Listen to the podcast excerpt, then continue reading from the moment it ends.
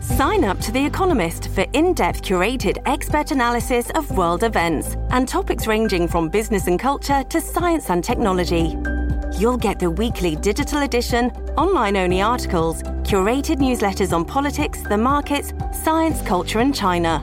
and full access to The Economist Podcast Plus. The Economist is independent journalism for independent thinking. Go to economist.com and get your first month free. Hello，Hello，hello, 线上的所有的好朋友们，大家晚安，大家好啊！欢迎大家回到我们 Dennis 的全球政治笔记。一个星期呢，都想要跟大家 回顾一下这个礼拜发生的国际政治的消息。虽然最近开房的时间非常的不稳定哦，那 DJ Talk 也还在这个调整当中，不过还是很希望可以透过一点点时间录下一段，呃。稍微的录下一段这个星期的这个新闻的整理哦，来跟大家分享一下话题。这个礼拜的国际政治的话题，跟分享一下我的一些观察。这个礼拜呢，想跟大家谈一谈什么话题呢？我们当然第一条消息就从美国的兵推开始说起好了。虽然这并不是第一次，但是呢，美国国会的兵推最近有什么样的，有没有什么新的进展，或者是新的这一次的国会自己主导的兵推哦？其中它。做出什么样的结论，或者是什么样的建议？我觉得我们可以稍微谈一下。然后，除了美国国会的兵推之外呢，我们把焦点还是聚集在这个台湾附近的区域哦，包括了韩国。韩国呢，事实上我们之前都谈到了韩国的整个，呃，在整个东北亚的局势当中，朝鲜半岛感觉诶兵凶战危哦的飞弹试射啊等等的机会东西蛮就事情蛮多的。那我们想谈一下韩国的问题。那韩国总统尹锡悦最近也有，就是这两天有一个比较大的发言，引发了韩国跟中国之间的一些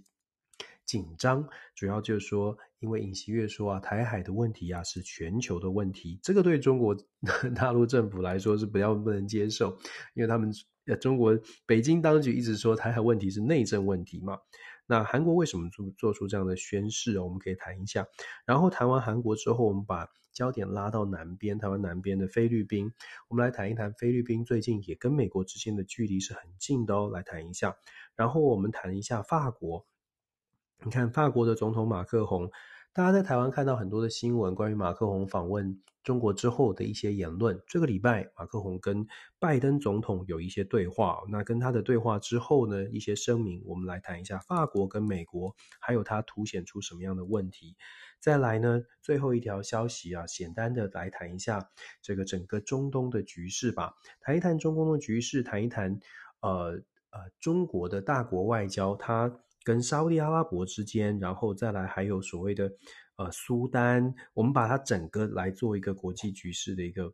嗯，我自己的观察啦，纷纷扰扰啊，包括了像是巴西啊，怎么跟中国走得这么近，这些都是在最后一个部分想跟大家做一个全盘的来讨论哦，整个中东的状况，叙利亚的问题，叙利亚跟沙乌地阿拉伯如何的这个拉近关系来进行讨论。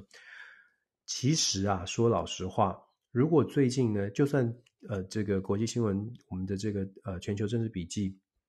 呃呃稍微的没有没有没有更新哦，跟大家说声抱歉。但是我还是非常鼓励大家，真的要寻找各种的管道去了解国际政治的发展，因为现在的国际局势比我们开播呃过去已经开播一年多以来哦，其实现在的这个局势不稳定的状况是比过去是有有过有过之而无不及。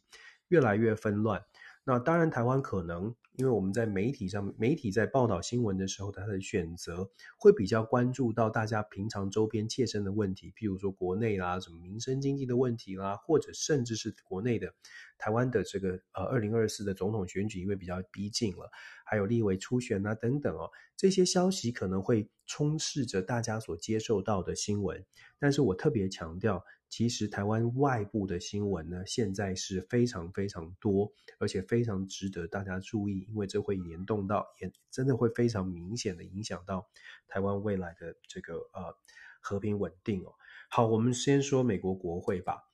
美国国会啊，上个星期做了一个兵推，这个兵推跟过去在媒体上面报道的由智库来主导是不太一样的，因为这个兵推是中国特别委员会所召开的，是在国会当中特别召开给所谓的国会议员啦、国会的这个参众参众两院，包括幕僚啦，包括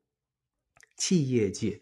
这个中国特别委员会希望能够唤醒大家对于台海紧张局势的一个重视，因为呢。过去的这些兵推虽然在智库，虽然有一些媒体的报道，但是美国国会议员认为，企业界，尤其是中国特别委员会的主席 Mike Gallagher，他当然相对来说是比较鹰派。他认为美国的企业没有认真的正视这个问题。有一些跨国企业当然有自己国自己内部的找了一些 consulting firm，找了一些顾问公司去研研拟，就是对于两岸局势发生什么变化的一些对策。但是国会的中国特委员会认为，这种消息呢，应该要更广泛的被人家、被大家所、大众所知道，而且更广泛的去争取企业在这个议题上面的一个共识。所谓的共识，就是必须要更加的支持在呃两岸的安全上面来呃有呃达成某种比较强力的支持吧。所以美国国会这个兵推哦，那他就啊、召集了。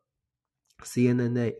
CNAS 另外一个智库，当然也都是比较保守派的智库来做这样的兵推模拟。模拟的设定的背景呢，这次国会是设定二零二七年，也就是本来美国的印太司令部在最早啊，最早我们听到的这个时机点，呃，那印太司令部做出来说，哎，二零二七年的时候，因为解放军的建军的安排跟计划。到二零二七年，解放军自己的目标是希望在第一岛链之内可以有呃所谓的压制的效果，在第一岛链之内跟美军的对抗，解放军要达到一定的优势。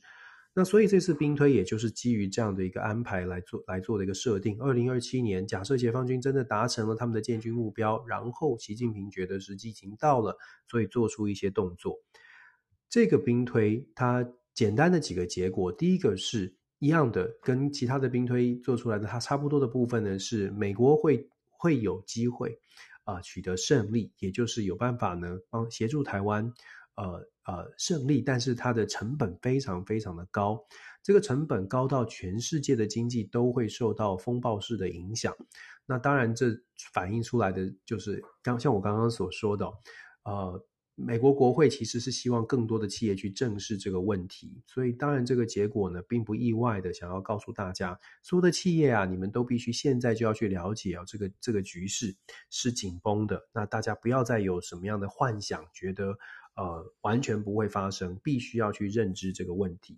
这是第一。第二呢，其实在细节上面有特别谈到说，美国呢在帮助台湾，未来如果真的发生所谓的军事啊、冲突的话。美国可以做的事情包括了用中长程的飞弹来协助台湾，保障台湾的空域跟海域，在交战的过程当中可以做出这样的事情。可是因为现在的库存量也好，或者是以现在的飞弹部署的这个呃呃数量来做估算呢，如果真的两岸发生军事冲突，那美军透过在关岛甚至呃在关岛、在日本、在韩国的基地发射中长程的防空啊，或者是对海面进行的这个飞弹的防卫，它的数量一有有限，也就是在短时间之内，也许是一个礼拜之内，呃，也许两个礼拜，基本上在短时间之内，美国就会遇到飞弹数量需要再增补的问题，就是数量有点不足的问题。那当然，如果再远一点，我们拉到所谓的夏威夷的呃美国印太司令部，从这里就算发射飞弹，一样的呃数量上面要多少才够？这是在兵推当中提出来一个疑问哦。会有点担心。那面对这样的一个疑问，或面对这样的一个困境呢？美国当然提出兵推当中的建议是说，在台湾部部署更多的飞弹，这是其中一个方法，让更多的飞弹，至少是短程的，呃空呃防空的，或者是海面上面的面对舰艇的攻击的这些防御防御的飞弹呢，早一点就来到台湾，早一点就建置在台湾，这也是另外一种强化台湾自我意识、自我防卫的能力。以及所谓有吓阻作用的一种一种方式。那当然，就像我们所说，呃，强化台湾的防卫的能力，它除了美国的意愿之外，还必须要考虑到整个美国的呃军火设备目前的产能的问题。因为美国国会呢也特别提到了，就是说到目前为止啊，台湾还有一百九十亿元的军备已经付钱，已经定制订购付钱，但是还没有交货。那当然，我们之前也说啦，还没有交货的很多很大的一部分原因，受到乌俄战争的影响，受到啊晶片短缺，这些都是原因哦。那要怎么样来短期要快速的解决？这是国会提出了一个很很很大声的呼吁哦，必须要处理掉处理好军火供应的问题。那然后那那国会也特别强调说要啊帮助台湾强化自我防卫的能力。然后呢，也有一些比较看起来比较让人家担心的数字，包括了兵推里面讲到说，呃，解放军可能会呃最大的可能是呃最大的呃这个军事的力量可能会集结，呃，比如说八万人啦，要打打算登陆台湾哦，这些都是看听起来是蛮可怕的一些数字，就是基本上战争都是很残酷的，那只不过兵推强调。如果真的不幸发生军事的冲突，会有很多的这个呃，真的是很高的成本啦。就是可以守，可以帮助台湾，可以给台湾很多的支持，台湾自己的防卫力量都很重要等等啊，台湾国国防意志。其实讲了这么多，我们要强调的是，美国的兵推接下来还会有更多，可以预期的是。兵推不会停止，但是我们在兵推当中，每一次每一次的兵推，我们真的是看这些细节，就是说每一次兵推设定的场景，然后去看啊、呃，不管是伤亡人数、成本，或者是要做出什么样的军事部件，我们真的是看这个部分，还是其实我们要看的是兵推的呃，兵推告诉我们。呃，我们要做什么样的外交的手段来避免兵推的这种模拟的情况真实的发生？其实每一次的兵推，不管是智库或政治人物、呃，政府机构、国防部啊，或者是甚至在国会这一次，其实想讲的都是美国必须要找到一个方式来让这种这种情况呃，可以在发生之前就避免掉。美国最近在很多的智库，包括我们看到在美国的媒体的投书，也看到越来越多强调说，两岸如果发生军事冲突，呃，会造成的成本是非常高的。所以要怎么样在军事冲突发生之前，能够让北京不管是被吓阻，或者是让北京理性的去考虑，怎么来做到呢？哈佛的呃康奈尔大学的教授 Jessica West Chen。他在之前，呃，应该是《华盛顿邮报》的一篇投书哦，就特别讲到说，美国必须要非常明确的表达对于两岸关系的问题立场，就是过去根据跟过去的政策一样，一个中国政策，完全不接受单方面的片面的改变现状，然后呢，不支持台湾独立，这些东西是美国必须要讲出的，讲得很清楚的。当然，朋友们会说，诶，这一直以来都讲得很清楚。可是，其实我们在看过去这两两三年，尤其是在中美的对抗比较在升温的过程当中，美国政府其实在针对这个呃所谓的一个中国政策，虽然有说，但是也很强调的是要帮助台湾呃加入到国际组织，要帮助台湾有提升台湾的国际能见度，包括二零一九年的台北法案，强调的是要怎么样透过美国的方式来帮助台湾巩固现在有的邦交国。这些讯号呢，像是杰西卡·威现在他的文章里面都都有讲到说，美国当然要继续支持台湾，可是，在支持台湾的同时，也必须把一条线跟北京当局讲得非常清楚。这些支持是站在全球民主，大家都应该的呃，全球都会获利获得，因为台湾加入国际社会的利益的这种角度来支持台湾，而不是说啊，好像是支持台湾、支持台海，真的是走向这个摊牌的时刻。因为这不符合美国的利益，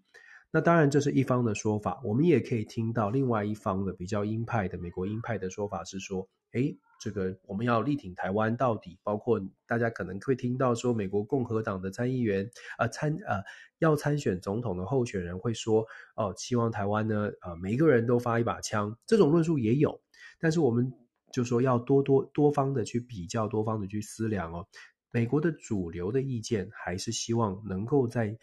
真正的军事冲突发生之前，能够啊、找到机制，找到一种沟通的机制，让冲突避免它发生。所以我们看到，就是上个礼拜呢，有一个呃美国国会的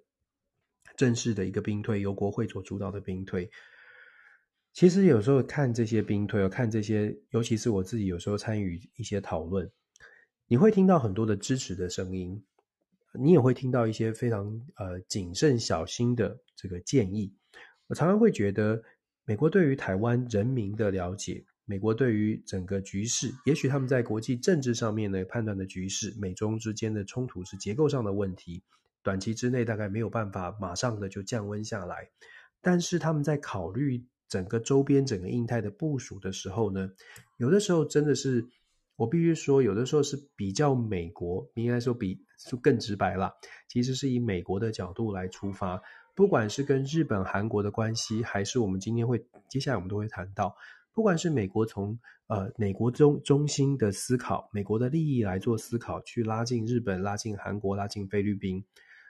在他们做这些决策的时候呢，是不是有完全的考虑到日本朋友的想法，或者是韩国盟友的想法、菲律宾盟友的想法？那他们如果没有考虑到这些国家的想法的时候，在当地的民众怎么样去反应？在当地的政治人物怎么样反应？其实这都是台湾可以去观察的地方。尤其我们看这些新闻，好像都跟美国走得很近，可是其实这些国家在事实的时候也会发出他们不同的意见哦。那我们就来谈谈这个礼拜一样的。你看，刚刚才说了，美国跟其他国家的联联合合作，韩国最近跟韩。美国走得很近哦，就从尹锡悦总统上台之后，其实跟美国走得很近。那当然，他的他的立场是说，韩国在面对北韩的强势威胁的时候，韩国必须要有更强大的支持、更强大的靠山。那美国当然毫无疑问是其中之一。可是美国从美国的利益来说，它不会只考虑到朝鲜半岛的问题，美国还会考虑到在朝鲜半岛，既然我在朝鲜半岛，在南韩有驻军，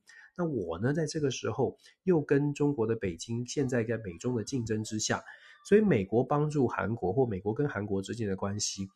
美国的考虑点就会是在韩国的驻军，一方面当然是协助韩国，因为美韩有共同防御条约，一方面要协助韩国来抵御可能来自北韩的威胁。但是另外一方面，美国也希望韩国呢可以加入到美国印太战略的考虑，在整个在制约中国的这个策略上面，韩国也扮演一定的角色。所以，我们说双方美韩双方在利益上有重叠的部分，但是着重的重点其实不是完全完全的一致。那当然了，对于尹锡悦而言，现在怎么样来拉近关系？他把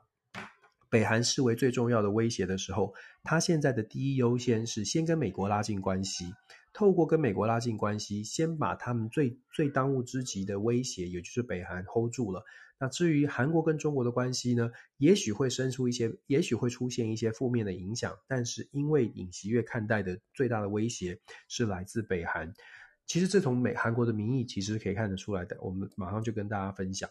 那当然其中。呃，韩国要跟美国走得近，美国符合他的利益的就是，那你韩国跟日本的呃日本的关系也要做一些调整哦。这也是为什么我们看到韩国现在跟日本的关系确实也出现了微妙的变化。那我们就来谈谈韩国现在民众到底怎么看待韩国尹锡悦，就是跟美国的之间的关系走得很近。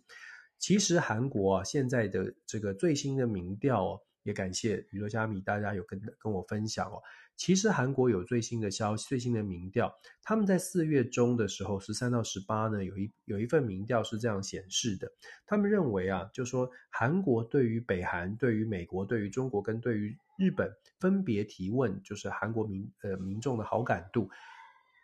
这个数字很清楚的告诉我们，韩国现在对中国的反感度是很高的，百分之九十一啊，在这个调查里面，百分之九十一的受访者对中国是没有好感的。只有百分之九是有一点好感，另外他们对北韩呢是百分之八十八是没有好感的。你看，基本上韩国现在对于中国的这个好感度反而啊还比对对北韩来得低。不过差别在哪里呢？差别在于，虽然对于中国也许没有，也许是有很高的反感，但是呢，讲到威胁，韩国民众百分之八十三认为北韩是威胁的。当然，那中国被韩国民众也认为是威胁，百分之七十七。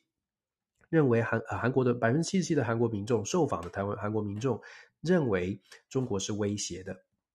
百分之七十四的受访者认为美国跟美国交往对国家安全有利，百分之五十三五十三哦认为跟日本的交往呢，对台湾是呃对韩国来说是一种威胁，百分之三十七对于呃对认为日本对于韩国的国家安全有帮助。其实这些数字都在告诉我们，现在韩国的民民间呢，对于对外关系上面的态度有跟过去有点不一样。这当然这也某种程度反映了尹锡悦，也就是政府的这个政策，它某种它是会带带动的这个国家，就是人民一般社会对外的事物的看法。其实，放眼整个全球的民主社呃民主社会哦，大部分的民主国家的民众，其实对于外交事务关注度是比较低的。到这是放诸四海皆准的。大部分的民众的关注，尤其在选举制度里面，大部分的民众关注的还是他生活周边的消息，我的经济啦，我的我的我的买东西会不会很贵啦，我的物价，我的工作，我的失业率，这些是民众比较关注的。外交事务呢，除非有非常明显的威胁，否则外交事务在选民的心中，它的排序不会很高。那当然，以台韩国的状况，当然跟台湾也是一样哦。现在大家会比较关注这个外来的威胁，主要的原因就是因为真的真的有感了，像是北韩的飞弹不断的射啦，像是台湾台海周边的演习不断的增加，新闻上有报，民众就开始会认知说，哎，好像这个话题应该要关注一下。那现在尹锡悦带领的所谓的亲美抗朝，或者是亲美制中的这个策略呢，目前之所以尹锡悦还在继续操作，我刚刚说了，民意哦看起来是是很支持的，民众呢百分之九十一对中国有反感，这个就造成了韩国的尹锡悦总统，如果对于中国有比较大的声音、比较大的呛声，在台韩国的民众的呃这个心中。就算不是完全的支持，就算会考虑到经济，但是也会觉得，嗯，好像有必要要这么做，有必要要稍微的强硬一些，这是民意哦。那当然，这也你也可以说，鸡生蛋，蛋生鸡，到底是谁带领谁？我们说，韩国总统尹锡悦上台之后所采取的强势的外交政策，某种程度也带着美呃这个韩国的民意在往往一定的方向走。那当然，对整个的亚洲、东亚的局势到底是安全还是更加的危险，这就变成见仁见智了。有些人认为说，我们强硬一点就有吓阻力了；有些人认为说，强硬会不会变成玩火？会不会变成反而刺激了？刺激了你本你并不想要真的真的呃引起冲突的对方。这个就像我们所说的，韩国面临面临到的问题，其实台湾也是，只不过台湾可能更更前线一些，因为对于中国而言。朝鲜的问题，或者是对于中国而言，整个东北亚的局势虽然很重要，可是再重要恐怕都没有台湾重要，因为这个有历史背景的这个连结哦。那我们说韩国现在采取的这个亲美的路线，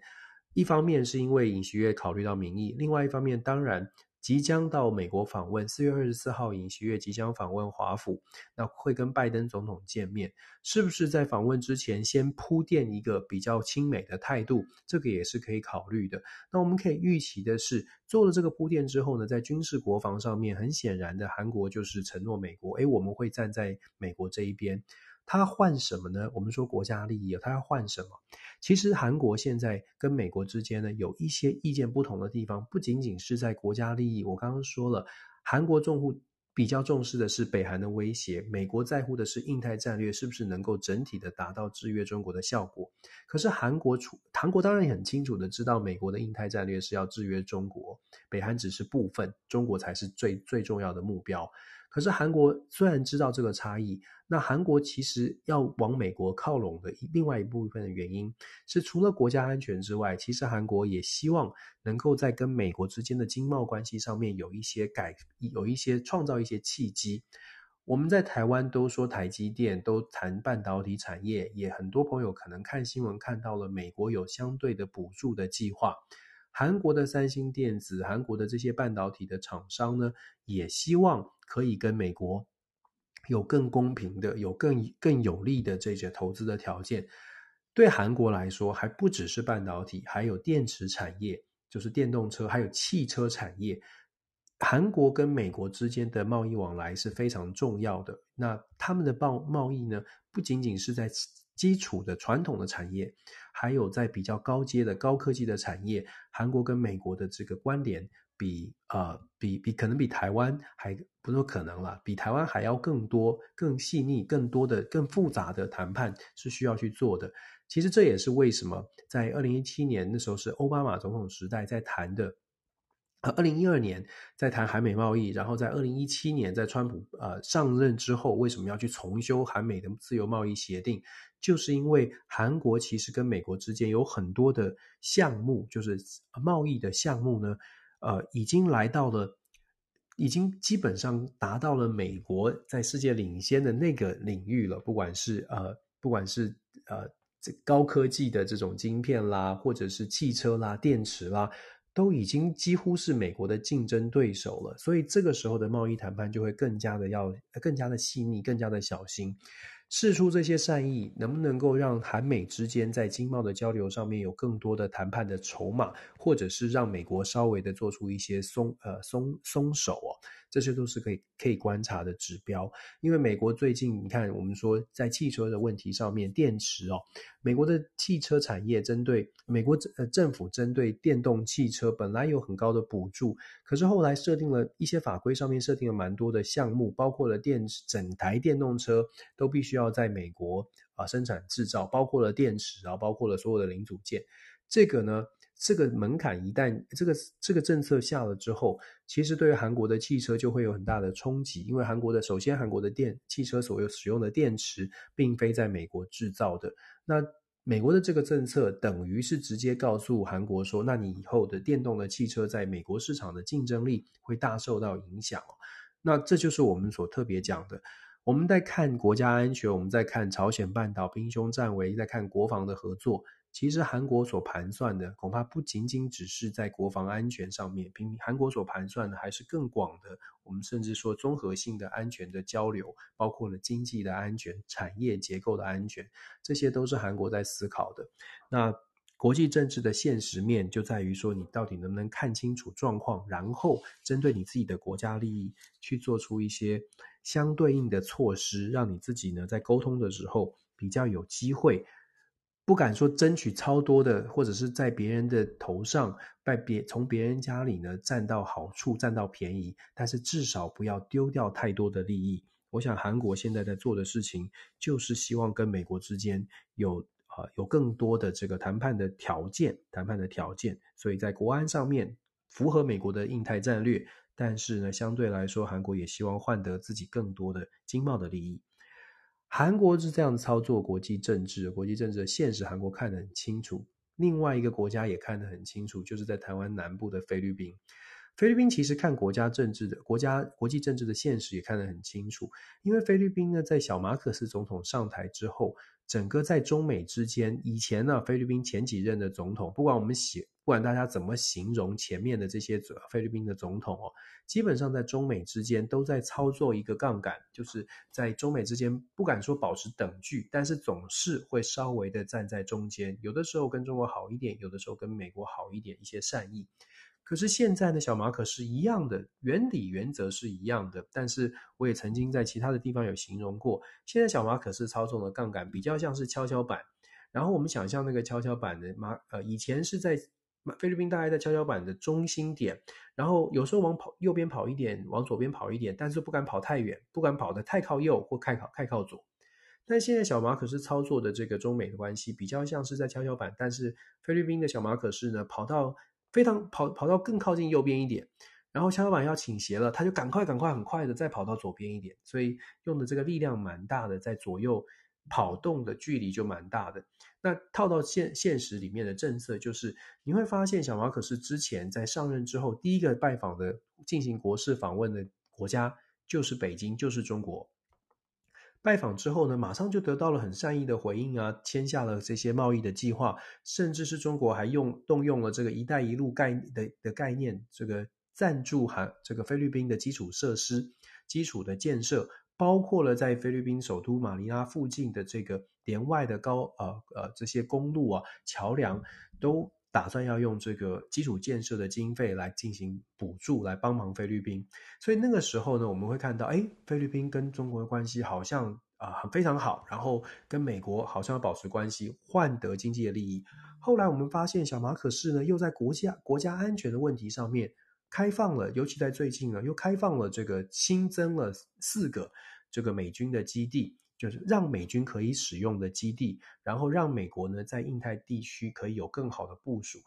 从菲律宾的角度来说，对于菲中之间的关系，经贸要继续交流，但是在国安问题上面，南中国海确实是一个麻烦。那如果只靠菲律宾来处理南中国海问题，大概很清楚的是没有办法的，所以他必须要找其他的其他的盟友，当然就是就是美国是最强大的。过去啊，东协的这些国家，新加坡、马来西亚、菲律宾这些东东协国家，越南。东协国家要跟非要跟中国进行谈判，要跟中国进行抗衡，难度很高，因为量体差距有限，有有一定的差距，国家的综合实力差距是蛮大的。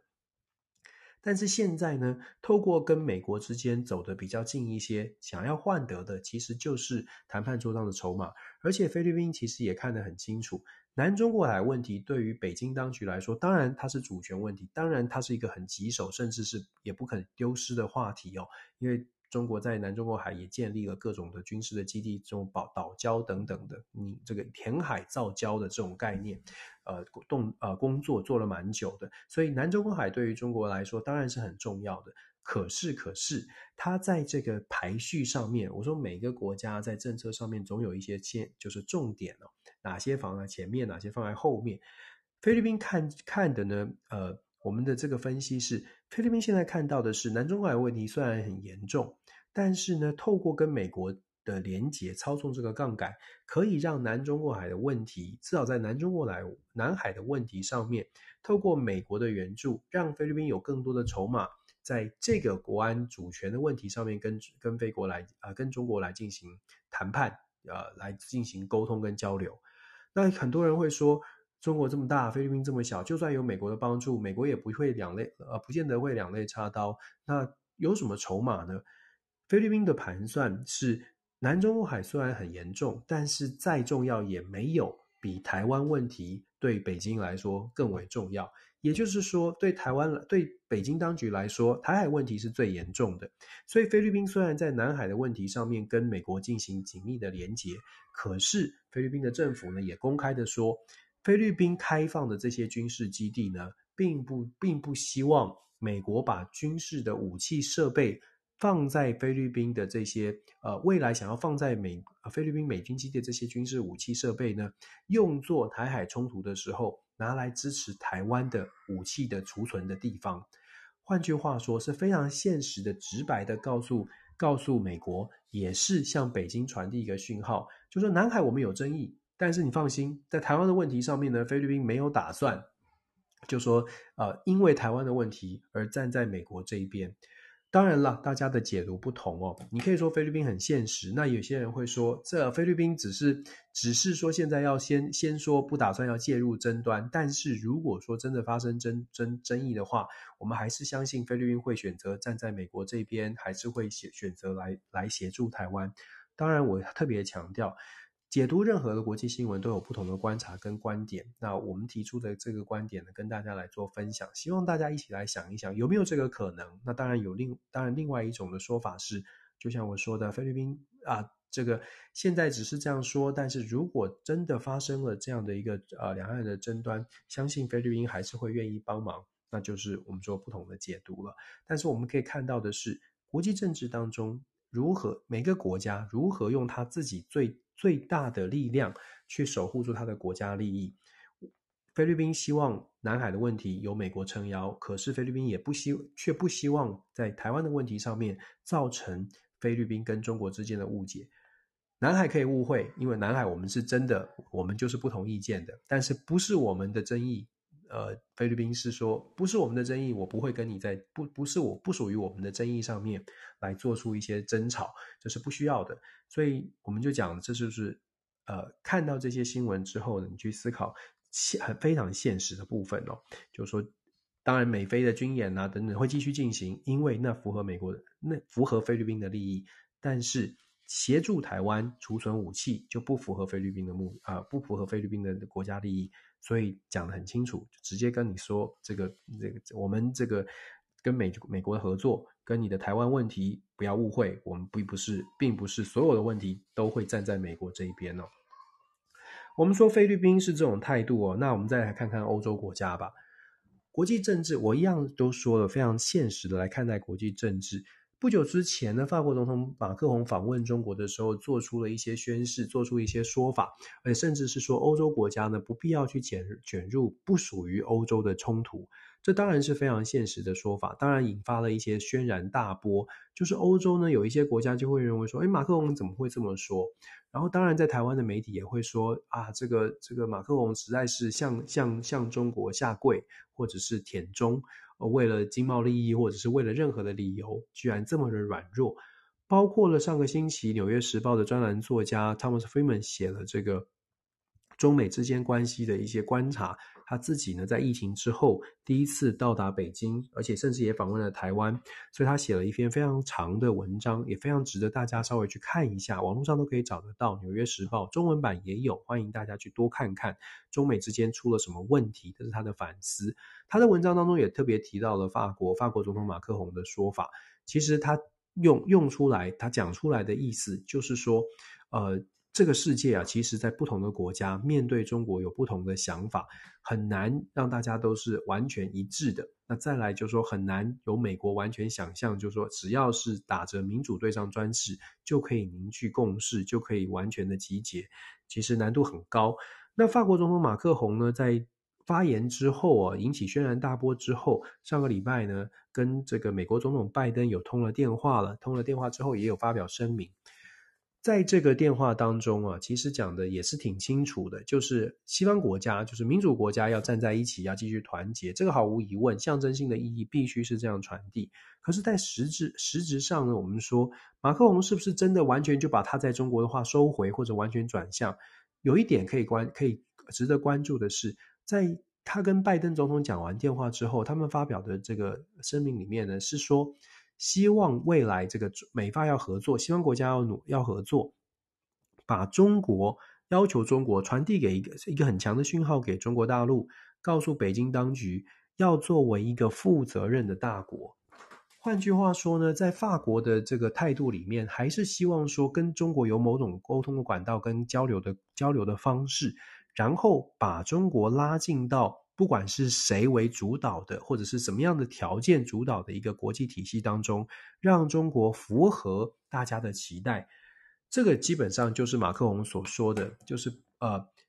对抗中国也好，或者是跟中国的之间的关系，如果是要完全的 decoupling，完全的脱钩，其实对法国做不到，不止对法国做不到，对世界很多国家，甚至对美国自己，其实都做不到。所以，法国马克宏他虽然他的言论引发了很大的批评，可是你从另外一个角度来看，他讲他点出来的就是国际政治当中最现实的部分，就是理想是我们最好不要跟不好的奥客打交道，或我们最好不要去这个跟这个呃这个有人人权争议啊，或者说我们不喜欢的人打交道。但是现实的部分是，全球化这么多年以来，让大家让全世界的这个。让全世界的这个，呃呃，这个，哎呀，突然突然卡住我，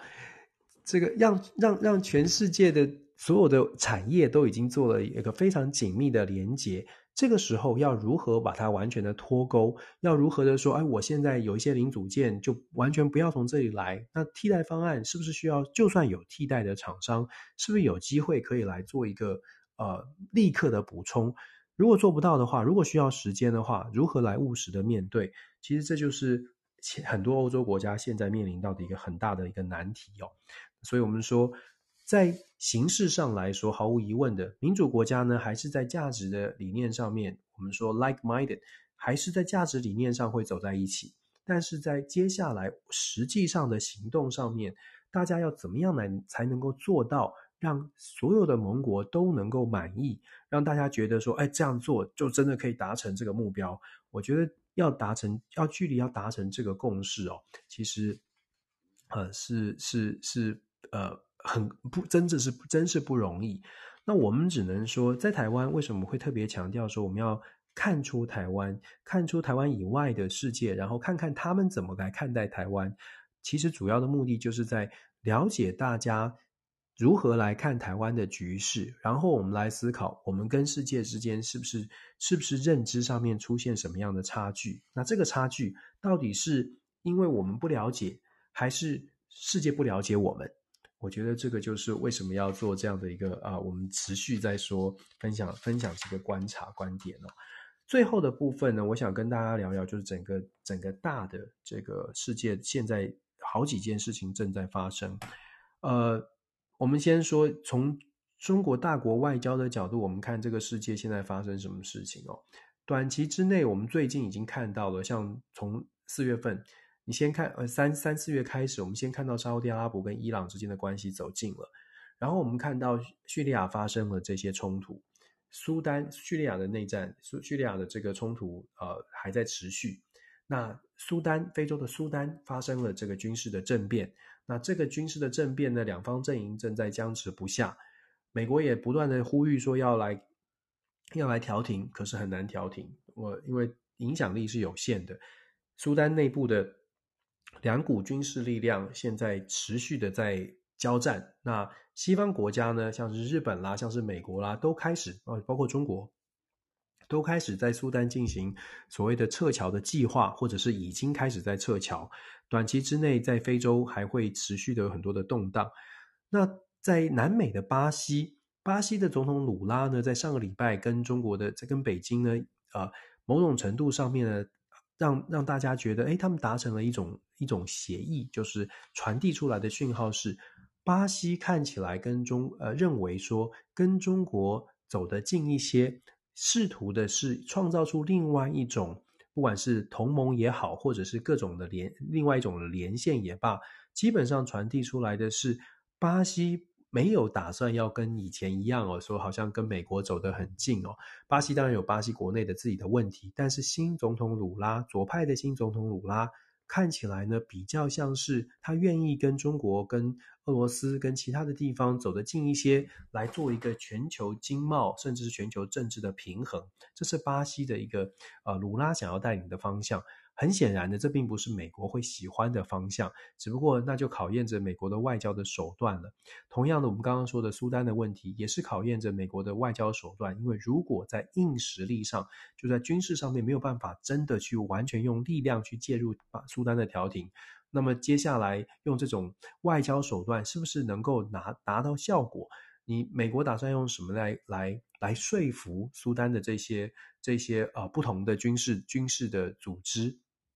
让他们能够停停火下来，包括以色列都公开的讲哦，就说美国现在的那个调停的能力可可能有限，所以以色列虽然是呼吁美国要更积极的来介入中东的事务，可是到目前为止，美国真的状况蛮多的。我特别强调啊，就很多人会说，哎，这样就是怀疑美国。我们一直都在说，要多知道世界各国，知美是很重要的。美国国内遇到的什么状况呢？当然，大部分的大部分的朋友可能会觉得这不关我的事情。大部分朋友会觉得有这么严重吗？可是我们其实可以从几个面向，包括了美国现在自己本身的经济上面遇到的状况，让美国更加的不能够呃任意的去做对对呃外部的力量去做，譬如说经济上面的脱钩啦，或者是经济上面的制裁。任何可能会影响到美国自己本身民生经济、影响到美国人民利益的事情，任何的民选总统、民选的政府都要去多做思考。这也是为什么上个礼拜，同时哦，呃，这个美国的财政部长耶伦在进行一个在将应该是在江 Hopkins 进行一个演讲的时候呢，他会特别强调说，未来的中美关系应该要有一个更好的、更有建设性的这种沟通的机制。这则新闻呢，大家很很多朋友在看到，包括美国媒体在报道的时候，有一些媒体就特别强调，叶伦在演讲当中讲到说，美国这个的国家安全会必须，这个国家安全是高于经济利益的。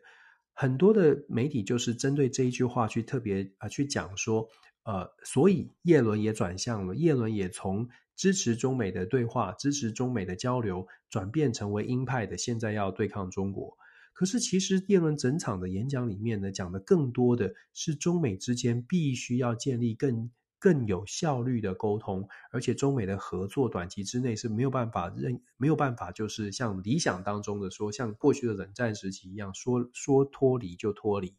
年年度的，我常常说过，美中之间的年度的贸易额到目前为止仍然是五千到七千亿之谱，不管你用什么数据，这个数字是非常大的。那这个数字呢，要让要让美国的企业说，我们通通不要了，我们通通放弃，其实。呃，现实上哦，现实上，呃，凡万事无不是事事无绝对，所以我不敢说百分之一百，但是百分之九十九吧，是没有办法说，哎，我们现在完全就呃拒绝跟中国的往来，就立刻的拒绝，很难做到。那更不用说美国的政治的生态哦，企业界跟政治家当然是有很密切的连结，不管是透过政治现金或者是政策上面的分享，有这么密切的连结，所以大家可以想象的是。就说，如果美国真的政府打算，就算美国政府说为了力挺台湾，或者是为了要更强力的加大对中国的制这个制约的力道，所以要要来做真的 decoupling，要切断跟中国的往来。从数字来说，从企业的角度来说，从企业家可能会想办法对政策提出建言或者是影响这种面向来看哦，呃，中美之间。恐怕现在更重要的是如何来建立更有效率的沟通的方式，而不是像大家可能在媒体上面会看到的，哎，我们来全力来来来对抗。对抗呢是政治上面可能会有效果的，对抗可能是在在这个媒体的曝光或者是媒体的说法上面会让大家更加的吸睛，觉得中美之间已经到达什么样的对抗的模式。可是更现实、更务实的事务工作、交流工作。坦白说，并没有中断，事实上还在更努力的在在美中之间，其实还更努力的在想办法开拓新的新的沟通模式哦，让大家可以有、啊，真的在政策上面可以合作。所以，我们刚刚说了，从南美洲、从非洲、从中东这些现在正在发生的国际事件，再再告诉我们，目前的中美之间呢，结构性的竞争关系持续，可是。这些竞这个结构性的竞争关系，并没有让呃，并没有到到目前为止，并没有让美国说我们现在完全放弃了。相反的，这些纷纷扰扰，恐怕会让美国更加的进一步的去思考，那跟中国之间的竞争结构上无法改变，但是在策略上怎么样能够找到沟通的方式？这个是呃，我们在看这个消息的时候呢，呃。尤其我们看，可能看到很多的新闻都在说中美对抗，中美对抗。但是真的对抗啊，是大家看到的对抗的背后，更多的是找找沟通的沟，找沟通的机会跟建立沟通的管道。任何对抗啊，他呃，除除非下吃了秤砣铁了心，是说我们没有任何机会了，我们打算要真的就是要兵戎相见，决定决一死战。除非真的是大家有这个共识，而且也没有回头路了，否则的话，和平解决，呃，就是谈判解决，外交手段来解决争端，解决剑拔弩张的氛围，通常都是不能说是最理想的，但是通常都是优先思考的优优先思考的政策，优优先思考的方式。台湾其实也是遇到现在，呃，也遇到同样的状况。就是我们当然在政治上面，我们知道，甚至政治人物都知道说，嗯，如果我们表现得更勇敢一些，可能大家会喜欢；或者表呃，如果我们做出什么样的论述，可能在我的选民或者是我的支持者可能会比较喜欢。可是当我们跳出台湾来看的时候，我常常说，跳出台湾来看的时候，就会发现，有的时候不是不能只看政治人物说什么，而是我们自己要去了解说，政治人物有他的盘算，可是我们。对我们的国家的未来，对于我们的社会的未来，甚至我们下一代的未来，我们想要，我们想，我们希望我们的政治人物去做什么样的事情？我们希，我们可以反过来来去要求，要求自己，要求政治人物。民主社会嘛，总是有一些方式可以对政治人物提出一些要求，否则我们就是完全的听命行事。那感觉起来好像又不太像是民主社会有的这个，好像放弃了民主社会有的权利哦。所以我们常常说。了解美国，了解这个世界，它的目的不是说啊，我们都变得好厉害，我们都不用听别人的话。其实我们就是多多多看多听，看看能不能够把一些消息啊、传递，看看也能不能够把一些我们知道的，我们自己有一些得到讯息之后产生出来的想法，可以跟更多的人分享，让我们大家都可以更好。这是我们的，这是我自己在希望像呃这这种每周的分享啊，可以达到的效果。呃，感谢大家的收听了。那这个礼拜的国际政治新闻呢，基本上跟大家一样的分享了五个个不同的消息。当然，我常常说，这个世界啊一直在转，这个世界发生的事情非常的多。如果大家有空有兴趣，多看看国际的媒体，多看看他们怎么来看待台湾的议题。台湾话题现在非常多，搜寻台湾非常简单的就可以跳出相端相呃非常多的关关于台湾的消息。但是我们其实希望看到的是关于台湾更多，呃，不要是跟军事、国防或者是安全问题有太直接关系的消息。我们真的很希望看到的是台湾的很多的好消息，而不是纯粹的只是觉得哎，台湾很危险，这是我们的期待。可是现在呢，如果你愿意跳出台湾来看，很多很多都是跟跟台海的局势、台海的紧张有关。那其实这也不并不意外哦，因为对于全球的其他的国家而言，当他们不太没有特别对台湾有了解，尤其对两岸局势不是很认识的时候，呃，从现在的世界的媒体所看到的消息，真的是你没有你你很难找到世界一百九十目前一百九十几个国家，你很难找到哪一个地区。呃，几乎每天都有军事演习，几几乎每天都有新闻在讲说有什么样的军机啦在附近围绕，然后海峡中线如何被跨越，大概是没有这样的情况哦。那这也不难理解，为什么其他的国家在不了解的情况之下，光看到这种新闻就会觉得很很令人担心。那更不用说，呃，如果是投资者，他会有产生什么样的想法？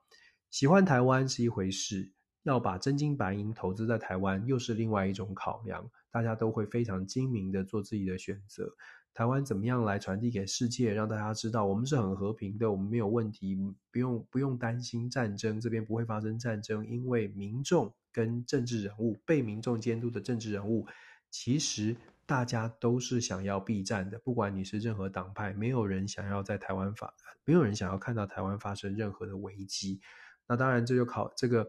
是要靠大家努力啦，就是呃，要告诉自己支持的政治人物，好好的传递讯号，好好的让世界看到爱好和平的台湾。我们希望的是更多的和平，我们希望的是更好的办法。然后我们也知道国际上面的担心，不要担，希望告诉大家不用担心，我们正在，我们都在努力的呃追求和平。好啦，谢谢大家的收听，非常感谢。就像我说的，非常感谢。我们还是一样，尽可能的每个礼拜跟大家做分享，然后呢，呃，跟大家一起学习，在看国际新闻的时候，怎么样跳脱出